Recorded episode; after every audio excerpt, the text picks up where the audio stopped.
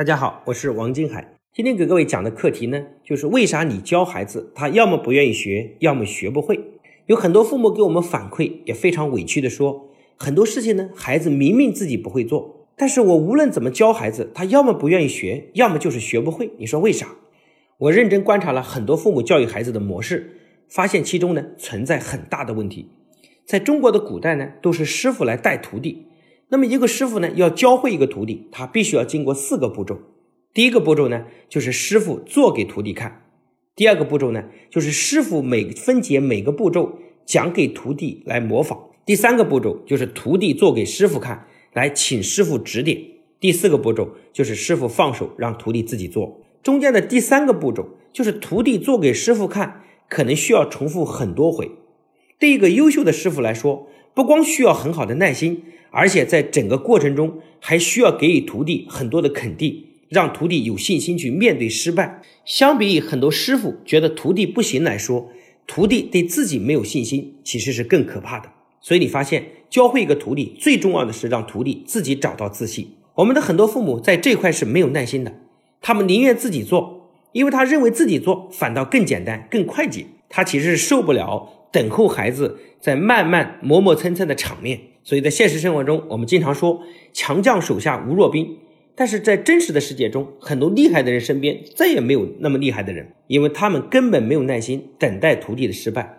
所以当师傅一直很辛苦，这也是我们很多妈妈的现状。现实中的母亲大概有在以下几个方面做的是非常不足的。他们的弱项，第一个是性子急，就是没有办法等待，在出门前发现孩子没有把要带的东西收拾好，就立刻手脚麻利的帮他收拾了。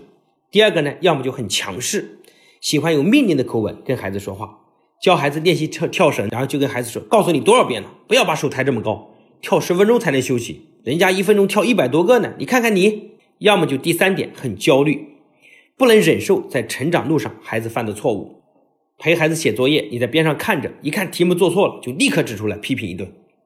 第四个就是非常武断，不明就里的就开始下判断。只要看着孩子拿手机，就肯定认为他把时间都花在手机上了，学习就是不用心。然后看到孩子用心的时候呢，你就觉得理所当然是应该的。以上四点，很多父母在性格上的不足，其实导致他没有办法培养一个自信的孩子。所以，我们经常讲，一个优秀的父母啊，一定是一个好的教练。而教练这个词呢，源自于体育，是运动员夺冠军、拿奖牌的重要支持者。这个事情发生在美国，有个网球教练叫天高威，声称呢，他可以让一个完全不会打网球的人在二十分钟内学会打网球。那这个事情呢，就引起了美国 ABC 电台的信，他们决定派记者去现场采访。他们也从全国选了二十个最不太会打网球的人，在现场让这个教练来教。大家其实更希望是看到这个教练出丑。第一个上去的是个矮矮胖胖的一个小女生。感觉他走路都快摔跤的样子，大家心里想，这个人肯定是不会打网球的。结果底下呢，观众也座无虚席。然后这个女孩子上去打网球的时候，她的精力根本不在网球上，然后她非常紧张和恐慌。各位想象一下，如果这个此刻这个教练教这个运动员，教这个女孩子如何拿拍子，如何击球，她一定非常紧张。但是教练跟她讲说，没关系，随便打，只要打到网球就成功了。结果打着打着，这个女小女生嘣一网打到了球，她一下子变得非常的激动，仿佛自己找到了成就感。结果她的注意力呢，就从底下观众的目光开始转移到球上来。大概打了二十分钟之后呢，这个女孩子不光学会了正拍击球，还反手来打球，打得非常的自信。而当记者采访网球教练的时候，他说：“我并没有教他打网球的技巧。”我只是帮助他克服了自己不会打网球的固有意识，让他找到了自信。那这个事情呢，在电视上播放之后，也引起了企业管理者的兴趣。他们就把这个网球教练请到公司来给经理们讲课。网球教练们最初以为啊，会他们会被带到网球场上去打球，结果不料却被带到了会议室。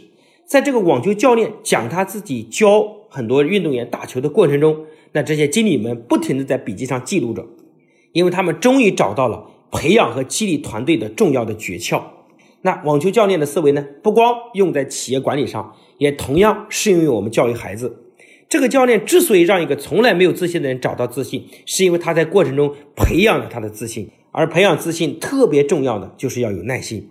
所以很多妈妈给我们反馈说：“王博士，我什么都好，就是没有耐心。”我就笑了笑说：“我说你可以什么都不好，但是你一定要有耐心，因为没有耐心，你就不可能会有自信的孩子。只有一个有耐心的父母，才能真正的把孩子教会。”那今天的课程呢，就分享到这边，谢谢大家的认真聆听。